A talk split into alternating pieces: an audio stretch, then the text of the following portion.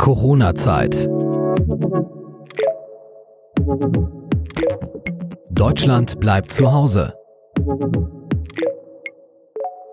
Die Krankenhäuser in Deutschland haben sich wochenlang vorbereitet. Intensivbetten wurden aufgestockt, nicht notwendige Operationen abgesagt. Aber die große Welle an schwer erkrankten Covid-19-Patienten ist bislang ausgeblieben. Das Gesundheitssystem hat scheinbar standgehalten. Das hatte aber auch zur Folge, dass es Krankenhäuser gibt, die Kurzarbeit angemeldet haben. Trotzdem, die Lage bleibt weiterhin fragil und könnte sich auch wieder ändern. Mein Name ist Steffi und unser Gast heute ist Nicole aus dem Rhein-Main-Gebiet. Hallo Nicole. Nicole. Hallo Steffi. Nicole, du bist OP-Krankenschwester und hast dich entschieden, auf eine Covid-19-Station zu wechseln. Wie kam das? Also es ist so, dass ich in so einem ambulanten OP-Zentrum arbeite und da sind halt alle OPs bis auf so kleinere Notfälle abgesagt worden. Und da war natürlich dann zu viel Personal da. Und da wir an einem Klinikum angegliedert sind, ähm, ist dann gefragt worden, ob alle, die mal Krankenschwester gelernt haben, und das habe ich vor 30 Jahren, mhm. ähm, gefragt worden, ob sie auf Intensivstationen aushelfen können oder angelernt werden, damit, wenn es zu dem schlimmen Schwämme vom Patienten kommt, dass man dann eventuell aushelfen kann. Und das mache ich jetzt seit ähm, Ostern, mhm. bin ich da und werde dort dann angelernt. Und zum Teil ist ein Stück abgeteilt und da sind halt Covid-Patienten und da war ich auch schon und habe unterstützt. Und wie ist das für dich? Was hast du da erlebt? Ähm, am Anfang bin ich ganz locker da dran gegangen und dann hatte ich an, an einem Freitag Spätdienst und plötzlich hieß es, es kommt ein Covid-Fall. Und dann waren sie alle ganz aufgeregt, weil zu der Zeit gab es eine nur und das war alles ganz entspannt. Mhm. Und dann kamen sie dann um die Ecke wie man das in einem schlechten Film sieht, muss ich sagen. In diesen weißen Schutzanzügen mhm. mit Schutzbrille, die war zum Teil beschlagen und den einen habe ich auch gar nicht erkannt. Später habe ich dann gemerkt, ach, das ist ja ein Anästhesist von meinem ambulanten OP-Zentrum mhm. oben, der da einen Patient gebracht hat und da muss ich sagen, da hatte ich dann auch noch am Samstag so ein bisschen dran zu knabbern, äh, so psychisch habe ich als dran gedacht, ähm, dass es jetzt wohl doch schon ganz schön ernst ist, wenn die mit den Patienten reinkommen. Und das war, der war auch noch gar nicht so alt. Es war ein 65-jähriger Patient, mhm. der zu Hause war und seit vier Tagen wurde es ihm immer schlechter und man hat ihn dann schon zu Hause intubiert und dann halt gleich auf Intensiv gebracht. Pflegst du dann noch die Patienten oder was ist deine Rolle auf der Station? Ähm, ich helfe mit beim Betten mhm. ähm, und reiche halt Medikamente an und helfe bei der Pflege, also beim Betten, wo ich halt mich überhaupt nicht auskenne und auch einen großen Respekt vorhabe, ist vor den Beatmungsmaschinen und von den Dialysemaschinen. Also da mache ich auch nichts dran, weil das ist, ja, das ist schon was, was man richtig lernen muss und mhm. gut angelernt werden muss. Das kann man nicht innerhalb von einer Woche lernen. Aber so die Grundsachen, die ich mal vor 30 Jahren in der Krankenpflegeausbildung gelernt habe, die sind jetzt doch wieder da. Also es ist fast so wie Fahrradfahren. Mhm. Hätte ich nicht gedacht. Ähm, man äh, kann das dann doch alles wieder abspulen und ja. Ähm, du hast eben gesagt, du hast dran zu knabbern gehabt. Was war was hat dich so bewegt an deinem offenbar ersten Covid-Patienten? Ja, dass man halt dann doch gemerkt hat, wie ernst und wie schlimm und wie schnell das gehen kann. Mhm. Dass es einem drei Tage vorher noch gut geht und dass das dann doch sehr schnell auf die Lunge gehen kann. Es gibt ja ganz viele verschiedene Verläufe. Das ist ja Wahnsinn, was Covid alles machen kann. Manche haben ja nur Bauchschmerzen, manche haben Durchfall, äh, manche nur ein bisschen Halsschmerzen und manche, da geht es dann halt leider auf die Lunge. Und die haben dann schon zum Teil sehr schwere Folgen und dann wird es dann zum Teil halt auch auf die Bauchlage. Das hat man ja auch schon ganz viel mitbekommen, weil einfach mhm. die mehr richtig gut durchlüftet wird, müssen die zwischendurch auf dem Bauch gelagert werden. Und manche müssen dann auch noch weiter verlegt werden zu einer ECMO. Da wird das Blut dann über eine Maschine mit Sauerstoff angereichert. Und das ist, das können wir bei uns im Klinikum nicht machen. Da müssen die Patienten dann weiter verlegt werden. Und das ist schon, wenn einem das alles so ein bisschen bewusst wird, dann denkt man natürlich auch an seine Lieben, die man nicht gerade besuchen kann und mhm. an die, die halt ähm, zu der Risikogruppe gehören. Und das ist schon, ja, muss man erstmal so ein bisschen drüber nachdenken und das verarbeiten. Wie ist denn bei euch die Auslastung von den Intensivbetten? Ähm, also es sind acht Betten abgeteilt für die Covid-Patienten. Da geht es. Das sind so zwischen zwei und drei Patienten. Also es ist zum Teil auch so ein bisschen immer ein Kommen und Gehen. Und vorne, sage ich jetzt mal auf der Hauptstation, ähm, da ist schon die Auslastung so drei Viertel, würde ich sagen. Also das ist, hätte ich nicht gedacht, das ist ein sehr großes immer Kommen und Gehen. Man, natürlich hat man ein paar Langzeitlieger da liegen, aber es sind doch gerade, wenn die vom OP kommen, dann bleiben sie nur mal eine Nacht oder wenn die einen Herzschritt machen danach dann vielleicht nochmal kontrolliert werden müssen oder Stents bekommen im Herz, dann bleiben die nur ein oder zwei Nächte und dann gehen die wieder. Also es ist schon ein schnelles Kommen und Gehen. Würdest du sagen, ähm, jetzt gemessen an den Patienten, die bei euch liegen, sind das eher ältere Leute, sind das eher Leute mit Vorerkrankungen oder hast du auch andere Patienten schon gehabt, vielleicht jüngere? Also jetzt von den, die sage ich jetzt mal auf der normalen Seite liegen, mhm. die sind gemischt von bis, kann mhm. man sagen. Ähm, und auf der Covid-Seite mm, so 55 und aufwärts. Mhm. Also jünger war jetzt noch nichts. Ich will das auch gar nicht schmälern. Ich bin jetzt halt drüber ja. gestolpert, dass du eben von einem Stand gesprochen hast. Das klingt dann auch eher so, gibt es natürlich auch bei jüngeren Leuten, aber es heißt ja auch immer, dass Leute mit Vorerkrankungen und auch Herz-Kreislauf-Erkrankungen besonders gefährdet sind. Du erlebst ja die Krankheit jetzt wirklich hautnah sozusagen oder den Krankheitsverlauf, besser gesagt. Mhm. Findest du, dass die Leute generell ein Bewusstsein dafür haben, so in der Gesellschaft und im Umfeld, Freunde, Bekannte, bei dir im Ort, dass es durchaus eine wirkliche Gefahr ist? Nein. Das glaube ich nicht. Also ein paar ja, die eh immer so ein bisschen vorsichtig und skeptisch sind, mhm. aber die meisten, glaube ich, ist denen das gar nicht so richtig bewusst. Ich denke, dass man denkt dann so, ah ja, dann ist man mal auf Intensiv und nach zehn Tagen geht's einem wieder gut. Hat sich deine Einstellung geändert, seitdem du auf der Station bist? Hattest du ein anderes Bild von der Krankheit, als du nur davon gehört hast, bevor du selber damit Kontakt hattest? Ähm, nicht so richtig, da ich ein sehr großer Optimist bin, mhm. bin ich immer noch der Meinung, ich krieg das nicht, weil mein Motto ist, ich habe keine Zeit, krank zu werden. Und mhm. ich bin auch im Jahr ganz, ganz selten krank. Ähm, von daher bin ich auch so, dass ich sage, ich möchte diese Patienten auch pflegen, weil ich möchte denen helfen, dass es denen einfach oder dabei die unterstützen, dass es ihnen wieder gut geht, den Patienten.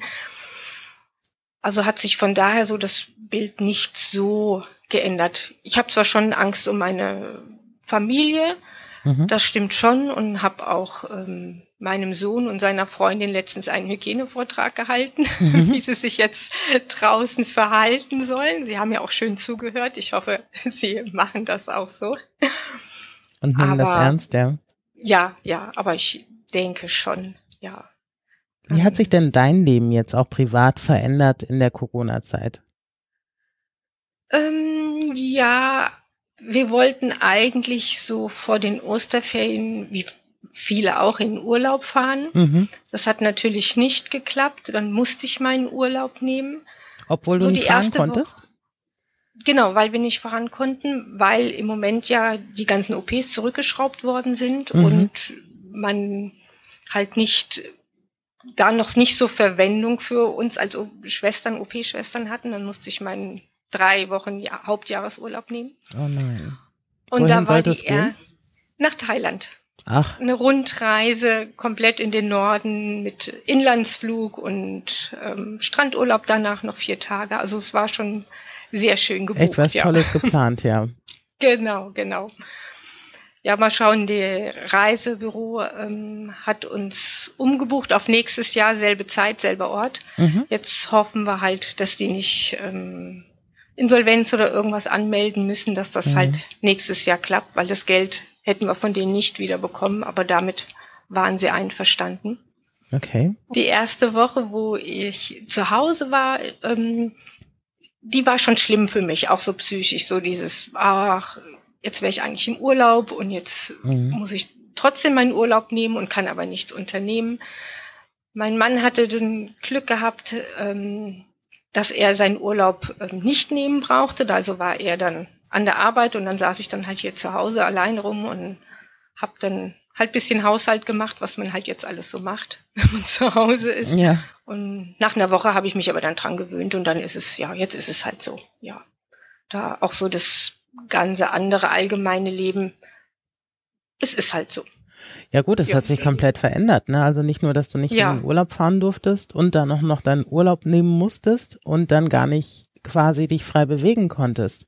Ja, aber ich bin dann so, dass ich dann schon irgendwie das Beste draus mache. Ich bin mhm. eine, die gerne fotografiert und hatte, mhm. mache auch nach jedem Urlaub dann immer Fotobücher und habe jetzt das vom letzten Jahr dann fertig gemacht und dann ist mir aufgefallen 2016, das fehlt auch noch, das habe ich jetzt auch noch fertig gemacht und dann zwischendurch ähm, war es so, dass mein Patenkind 18 geworden ist. Der habe ich dann auch noch schnell ein Fotobuch gemacht. Mhm. Die ist Ostern 18 geworden und es war dann auch sehr traurig, weil wir da einfach nicht feiern konnten. Das tat mir auch sehr leid. Aber wir haben sie dann doch überrascht. Wir sind hingefahren, haben aus Entfernung ein Liedchen gesungen Ach, und dann sind wir wieder nach Hause gefahren. Ja, aber das war schon traurig, weil es fehlen die Umarmungen, es fehlt das Drücken und ja, die das Nähe fehlt auch, schon. Ne? Die Nähe, genau, genau. Du hast gesagt, du hast einen Sohn, wie alt ist der? Der wird jetzt im Sommer 18. Und wie sehr betrifft ihn das? Geht er noch zur Schule oder macht er eine Lehre oder? Der macht eine Ausbildung und als das so relativ früh angefangen hat, also eine Woche vor Ostern war das schon so, dass er dann zu Hause bleiben sollte. Also alle Azubis mussten dann da zu Hause bleiben. Mhm. Und es ist auch noch nicht abzusehen, dass er ähm, wieder zurückgeht in die Firma. Die haben von der ähm, Schule aus, haben sie einmal in der Woche Unterricht per Computer Mhm. Und von der Arbeit ist es auch so, dass er einmal in der Woche ähm, was am Computer erklärt bekommen und ansonsten haben sie einen dicken Ordner bekommen, wo sie technisches Zeichnen lernen und mhm. einfach Hausarbeit machen sollen, ja. Und wie fühlt ihr euch jetzt zusammen als Familie? Also ich habe neulich was gelesen, dass jetzt die Corona-Zeit zeigt, wie, wie stabil Familien sind, wenn sie über so einen langen Zeitraum dann auch noch zusammenbleiben müssen, quasi im gleichen Haus, in der gleichen Wohnung. Hat sich da was verändert bei euch? Ähm, also mein Sohn, um mal da anzufangen, der hat in dem Sinne Glück gehabt, der hat eine Freundin und die ist jetzt erstmal hier in der Zeit bei uns eingezogen. Also ja, sehr, sehr glücklich. genau, genau. Die beiden genießen das. Ich genieße es, dass jetzt auch mal eine Frau mit hier im Haus ist. Mhm. Und ja, also mit meinem Mann und ich, wir haben natürlich am Anfang ein äh, bisschen Schwierigkeiten gehabt. Klar, man ist plötzlich so eng zusammen und man kann nicht so richtig raus. Aber wir haben uns jetzt auch arrangiert, oder was heißt arrangiert, wir kommen gut klar und ich finde es eigentlich auch ganz schön. Am Anfang habe ich gedacht, oh, jetzt sind sie immer alle zu Hause, wenn ich mhm. nach Hause komme. Aber mittlerweile ist es eigentlich schön, es ist immer jemand da. Es begrüßt einen immer jemanden und man hat immer jemanden zum Schwätzen und fragt, wie war dein Tag? Und dann erzählt jeder so ein bisschen, wie es für ihn war. Und ja, das ist schon. Ich meine, dein schön. Job hat sich ja dann äh, quasi verändert im Einsatzbereich, aber du arbeitest ja nach wie vor, ne? Arbeitest du voll ja. oder bist du auf Kurzarbeit oder? Nein, ich arbeite voll. Okay. Also bei uns im Krankenhaus habe ich nicht mitbekommen, dass irgendeine Station Kurzarbeit hat. Hätte ja sein können, weil du deinen Urlaub nehmen musstest, dass es auch ähm, eben, weil du sagtest, weil weniger zu tun war am Anfang, dass es jetzt sich ja auch vielleicht im Alltag hätte noch niederschlagen können, dass ihr nur mit halber Schichtzahl fahrt oder so. Ja, also es ist schon so, dass jeder guckt, dass er Überstunden nimmt, die er halt hat, oder es wurde schon gesagt, die, die Urlaub haben, müssen ihren Urlaub nehmen und dürfen ihn nicht verschieben. Mhm. Ähm, und halt einige haben schon sehr viele Minusstunden gemacht. Weil wenn hm. nichts mehr zu tun ist, werden die nach Hause geschickt. Also das wird dann auch nochmal interessant, diese Minusstunden dann wieder reinzuholen. Gerade als Vollzeitkraft ist das natürlich dann noch ein bisschen schwieriger. Und von daher habe ich halt keinen Urlaub mehr, aber dafür keine Minusstunden und die anderen haben halt Minusstunden, aber dafür ihren Urlaub noch. Dann ist halt jetzt die Frage, hm, was ist besser? ja. Der Bundesgesundheitsminister hat ja nun angekündigt, dass die Krankenhäuser bald wieder in den Normalbetrieb wechseln sollen. Das heißt also Intensivbetten auch ein bisschen zurückgefahren, beziehungsweise auch die aufgeschobenen oder abgesagten OPs jetzt peu à peu wieder gemacht werden sollen. Was hältst du davon? Denkst du, das ist jetzt schon sinnvoll? Ähm, ich finde es ein bisschen zu früh, habe ich das Gefühl. Mhm. Also wenn ich jetzt bei uns gerade mitkriege in dem ambulanten Bereich, soll ab nächste Woche Montag es wieder richtig losgehen. Natürlich möchten die Ärzte alle operieren, weil sie haben ja dann auch ähm, Auslagen, die sie wieder Geld wieder reinholen müssen. Aber ich habe ein bisschen Respekt davor, dass das noch zu früh ist, das alles wieder so schnell hochzufahren. Gerade weil ich vielleicht die Corona-Fälle gesehen habe und ja. Rechnest du mit einer weiteren Welle, dass das nochmal hochgeht? Ja, denke ich schon. Vielleicht nicht so schlimm, wie es schon mal war, aber ich glaube schon, dass es nochmal ein bisschen wieder ansteigt. Dadurch, dass jetzt alle Geschäfte auf sind, mhm. nimmt die Menschen das, glaube ich, sind dann so ein bisschen zu locker und denken, ach ja, so schlimm ist es ja vielleicht doch nicht und die übertreiben ja vielleicht nur und es war alles umsonst und weil man es nicht sieht und weil es nicht greifbar ist. Mhm. Was hältst du von der Maskenpflicht? Ähm, muss ich sagen, finde ich okay. Ich denke, das hätte man irgendwie gleich machen sollen und einfach ein bisschen früher damit anfangen sollen in den Geschäften. Die, die hätten die Geschäfte ja ähm, bestücken können mit Masken, einfach gucken, dass man mehr produziert und dann das in den Geschäften mehr machen. Weil man sagt zwar immer, die würden nicht so viel abhalten, aber sie halten ja doch so an die 30 Prozent ab. Das Einzige, wo man vielleicht noch ein bisschen mehr die äh, Bevölkerung aufklären sollte, habe ich so das Gefühl, wie gehe ich danach mit meiner Maske um, mhm. wenn ich äh, die aufgehabt habe? Wo fasse ich sie an, um mich nicht selber wieder ähm, zu kontaminieren? Oder wann schmeiße ich sie weg? Kannst du das erklären, wie man eine Maske richtig, richtig umgeht mit einer Maske? Also man sollte sie nicht ähm, quasi auf vorne anfassen, an dem Stoff oder an dem blauen Vlies, sondern immer an den Ohren halt abnehmen. Ich gehe davon aus, dass ich vorne an der Maske ähm, vielleicht Virus dran habe oder sie kontaminiert ist und sobald ich mit der Hand dran gehe, habe ich es ja dann wieder an meinen Händen dran. Mhm. Und deswegen sollte man dann doch schon immer gucken, wenn man, dass man sie hinter den Ohren dann immer überwiegend festhält. Also man muss schon so ein bisschen gucken, wenn sie durchfeucht sind und nass sind, wenn es welche zum Waschen sind, auf jeden Fall waschen. Oder man sagt ja zum Teil auch in den Backofen mhm. machen bei 70 Grad. Also ich denke, solche Sachen sollte man schon machen. Wo ich nicht so viel von halte, muss ich ganz ehrlich sagen, sind Halstücher, weil die mache ich rauf und runter, die drehe ich und dann weiß ich nicht, habe ich das Innere von außen und mhm. das Außen von innen. Man sagt zwar schon, das soll der Mundschutz soll ein Schutz für die anderen sein, aber ein bisschen ist es ja auch noch ein Schutz für mich, wenn jemand ähm, mir gegenüber ist und ein bisschen feuchtere Aussprache hat. Mhm. Also, man sollte da schon ein bisschen sensibel mit umgehen mit diesem Thema, weil ich sehe auch einige, die gehen einkaufen mit Handschuhen und dann gehen sie, äh, ziehen die Handschuhe vorne an den Fingerspitzen wieder aus und legen sie ins Auto und ziehen sie dann wieder an. Also wenn ich schon mit Handschuhen einkaufen gehe, dann muss ich sie nach dem Einkaufen auf links drehen und ausziehen und dann verwerfen. Mhm. Und nicht mit der Seite dann quasi wieder in mein Auto reinlegen. Ja, ich glaube, dass viele Leute natürlich gar kein Bewusstsein dafür haben. Also jetzt, ja. wo du das mit dem Schal erzählst, klingt das total einleuchtend für mich.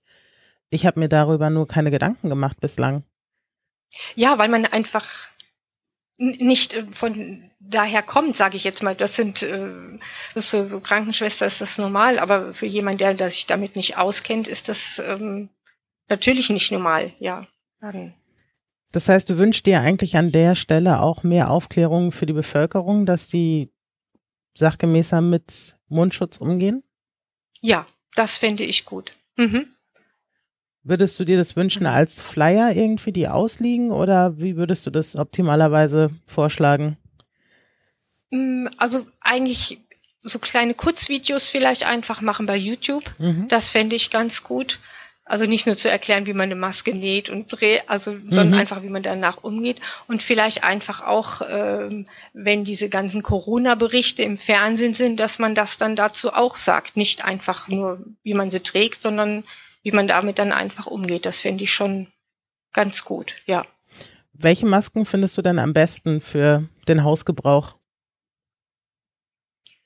Ähm, meinst du jetzt so? Also eher Einweg, ja, also würdest du eher vorschlagen, dass die Leute sich Einwegmasken besorgen sollen? Äh, Oder? Äh, nein, also ich denke, dass man, wenn man, ähm, also ich habe auch schon 97 Masken genäht mit meiner wow. Familie zusammen. Ja, wir haben ja ein schönes Wochenendprojekt gemacht. Das hat richtig Spaß gemacht. Die mussten das die immer gekriegt? auf links drehen. Äh, bitte? Wer hat die dann bekommen? Ähm, zum Teil äh, meine Familie oder auch von äh, Nachbarn haben wir welche verteilt. Wir haben einen Freund, der die Tafel unterstützt und die hatten angefragt, ob er ähm, ein paar Mundschütze ihnen besorgen könnte und da hat er, glaube ich, welche hingegeben. Seine Frau arbeitet im ambulanten Pflegedienst und dort hat er auch, ähm, sie hat dann auch paar Masken genommen. Auch eine Nachbarin, die hat eine Tochter, die ähm, lungenkrank ist und da kommt immer eine, die quasi dann Atemgymnastik mit ihr macht und die haben dann auch die Masken angezogen. Und ja, so haben wir die gut verteilt. Wie ist denn deine Erfahrung, also bei dir im Krankenhaus? Ich habe gerade die Tage eine Kampagne gesehen, dass Ärzte protestieren, indem sie sich quasi nackt machen und nur eine Maske anhaben und dann ansonsten nichts und darauf hinweisen, dass sie einfach viel zu wenig Schutzkleidung haben. Ist das bei euch auch so? Ja, es ist interessant, dass du das gerade fragst, weil ich war eben auch noch auf einer Hygienesitzung bei uns. Ich bin auch ähm, Hygienebeauftragte in unserer Abteilung. Mhm. Und da wurde gerade gesagt, dass ähm, Handschuhe, die Einmalhandschuhe gerade knapp werden und die Schutzkittel, die dünnen, die man halt auf Intensiv hat, auch langsam knapp werden. Sind das Einwegsachen? Oder? Ja, das sind alles Einwegsachen, ja. Mhm. Mhm. Und da bin ich mal gespannt, ähm, wie es morgen, wenn ich da bin, aussehen, weil die ähm, Regale, wo die Einmalhandschuhe drinne waren, die waren heute leer. Mhm. Wie sieht's aus mit Desinfektionsmittel? Da ist das Krankenhaus schon umgestiegen und ähm, produziert es selber in der Apotheke drinne. Also da haben wir schon länger die Knappe. Das war schon vor Ostern, also bevor ich schon in den Urlaub wollte. Mhm. Ähm, da haben die das selber, jetzt sind sie am Abfüllen, auch das Hautdesinfektionsmittel. Also man merkte schon, dass es überall so langsam knapp wird. Von daher weiß ich nicht, ob es so gut ist, wieder die Routine-OPs hochzufahren weil es ist schon knapp mit den ganzen Materialien. Und dann natürlich gibt's ja auch immer wieder mal Fälle, die dann doch mal beatmet werden müssen, ne? Ja, ja, natürlich. Gerade bei großen OPs hat man das ja öfters, dass dann mal noch mal eins, zwei Tage nachbeatmet werden muss, je nachdem, was es halt für Operationen sind oder mhm. was der Patient für Vorerkrankungen mitbringt. Wie findest du denn generell die Maßnahmen, die jetzt in Deutschland ergriffen werden, um quasi die Kurve flach zu halten mit den Neuerkrankungen, die ganzen Maßnahmen mit den Geschäften, mit Mundschutz, Schule, Kitas. Bist du damit zufrieden? Ist es genug oder ist es zu wenig? Hm, wenn die Geschäfte richtig vorbereitet sind, denn bei manchen Geschäften, wenn man einkaufen geht, dann ist jemand da, der an die Wagen desinfiziert. Ähm, denke ich, das ist alles eine gute Sache. Aber man kriegt manche Geschäfte auch mit, wo dann man einfach reingeht und wieder rausgeht. Da steht kein Desinfektionsmittel und nichts. Da, das finde ich halt nicht so gut. Weil es uneinheitlich ist, oder? Ja, ja, weil dann einfach was fehlt. Also da muss einfach die Regierung müsste da gucken, dass sie da einfach mehr ähm, vor, also bringen, dass die Leute da besser ausgestattet sind, die ganzen kleinen Geschäfte oder auch größeren Geschäfte. Mhm. Dass weniger Leute rein sollen in den Geschäften, finde ich auch okay. ich muss sagen, ich jetzt beim Einkaufen, ich bin in, so entspannt war ich, glaube ich, noch nie beim Einkaufen, wie ich mhm. jetzt bin, weil man hat ja keine Termine mehr danach. Aber kriegst du dann ja, auch alles, was du brauchst? Äh, na, das typische Mehl, Hefe, ja, das ist schon ein bisschen sehr knapp. Ähm, Toilettenpapier. Mein, äh, ja, also wir haben nicht gehortet, aber wir haben noch was da. Mhm. ähm, aber so ansonsten, ja, es ist okay, muss ich sagen. Also ich finde es jetzt, wenn das eine nicht da ist, dann gibt's halt was anderes zum Essen. Also verhungern tun wir nicht. Wir haben keine Hamsterkäufe gemacht, muss ich ähm, wirklich so sagen, ja. Als das Mehl alle war, bin ich los und habe geguckt, ob ich Mehl kriege und irgendwann habe ich dann mal was gekriegt und dann war es gut, ja. Würdest du denn sagen, weil du eben sagtest, man hat ja danach keine Termine, es ist entspannter. Ist das vielleicht eine positive Seite der Corona-Zeit? Ja, das schon, dass man entspannter ist. Mhm. Aber auf der anderen Seite fehlt einem dann auch wieder was. Einfach sich mit Freunden zu treffen, einen Termin zu haben. Oh, wir sind ja noch verabredet oder ich will noch meine Mama besuchen oder noch zu Freunden. Ja, das fehlt einem schon. Einfach der Kontakt mit mhm. den Mitmenschen, die man jetzt nicht so hat. Kannst du für dich abschätzen, wann ein Schmerzpunkt erreicht ist? Wo du sagst, ich kann oh. jetzt nicht mehr, also sagst du, ich kann das bis auf weiteres oder in, in ein paar Wochen wird es langsam ungemütlich, fühle ich mich nicht mehr wohl, wenn ich nicht mal wieder Leute sehen kann, beispielsweise? Mm, ist schwierig zu sagen. Also was halt schade ist, meine Mama wohnt 200 Kilometer weit weg und mhm. das stört mich schon, dass ich, das stört mich schon die ganze Zeit, dass ich da nicht ähm, hin kann. Ähm, mit Freunden telefoniere ich, ja. Wir haben Gott sei Dank ähm, einige Nachbarn hier, die man ab und zu mal über dem Gartenzaun sieht, also hat man dann schon noch so ein bisschen Kontakt. Ich sag mal, wenn es so ist und dafür dann viele Menschen gesund bleiben, dann halte ich das auch noch aus. Also es ist ja nicht so, dass ich jetzt hier super leide darunter oder so. Mhm. Man ist einfach nur traurig, aber es ist okay. Also es gibt ja, ja Leute, die definitiv darunter leiden, ne? Deshalb frage ich ja nach. Ja, ja, natürlich. Also ich habe auch schon gesagt, ich möchte nicht wissen, wie viele Menschen jetzt mit Depressionen zu kämpfen mhm. haben oder vielleicht auch an Selbstmord denken. Mhm. Also da sind bestimmt viele drunter. Aber wie gesagt, ich bin eigentlich ein sehr positiver Mensch und oh ja, dann ist es halt so und dann, mhm. ja. Ich denke, das wird auch alles irgendwie wieder besser und irgendwann werden wir auch wieder unsere Feiern haben und. Meinst du, wir erreichen mal den Punkt vor März wieder, dass wirklich, ja, mein klassisches Beispiel ist immer das Oktoberfest. Meinst du, sowas in der Größenordnung kann nochmal stattfinden? In ja. absehbarer Doch. Zeit? Ja, ich denke schon. Also die, die Menschen sind ja doch so, dass sie sowas auch wollen und mhm. dann werden sie auch dafür kämpfen, dass sie das hinbekommen. Ich will, denke auch, dass sie bald einen Impfstoff haben. Das Problem ist halt einfach nur, dass man es natürlich nicht gleich loslegen kann, dass man halt erst viele Tests machen muss und die halt sehr lange dauern. Aber ich habe da schon, bin da sehr optimistisch, dass die bald irgendwas finden, was dann auch hilft. Ja, ein verlässlicher Antikörpertest würde ja auch schon eine Menge bringen, ne? Also ja, gerade auch ja. so für Personal und so. Man hört ja schon, dass da einige natürlich sich auch infizieren bei ihrer Arbeit. Ja, ja, wir bei uns im Haus durf, also sind, haben alle Blut abgenommen bekommen und ähm, sind sozusagen getestet worden, ob wir schon mal eine ähm, SARS-Infektion irgendwie hatten oder mhm. halt eine ähm, Corona Mhm. irgendwie, mhm. aber ich war negativ. Hm? Mhm. Also muss ich weiter aufpassen, dass ich nichts bekomme. Und sind die wenigsten, die da irgendwie positiv sind. Man erhofft sich ja, dass die, die positiv sind, dass die vielleicht dann auch Plasma spenden können, weil da mhm. hat man wohl auch schon ähm, positive Ergebnisse gehabt, wenn man dann Plasma den Patienten gegeben haben, äh, die quasi krank und intubiert sind, dass die dann ähm, halt Antikörper in dem Sinne bekommen haben und dann äh, die Heilung etwas besser war. Mhm.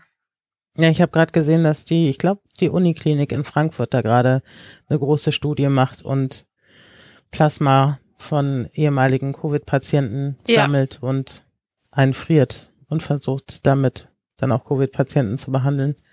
Mhm, genau. Das ist spannend, ja.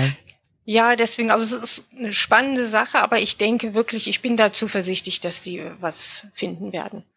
Dann natürlich dauert es dann, bis der genug Impfstoff da ist, bis man alle dann geimpft hat und wenn dann alle geimpft sind, dann wird es auch wieder das Oktoberfest geben.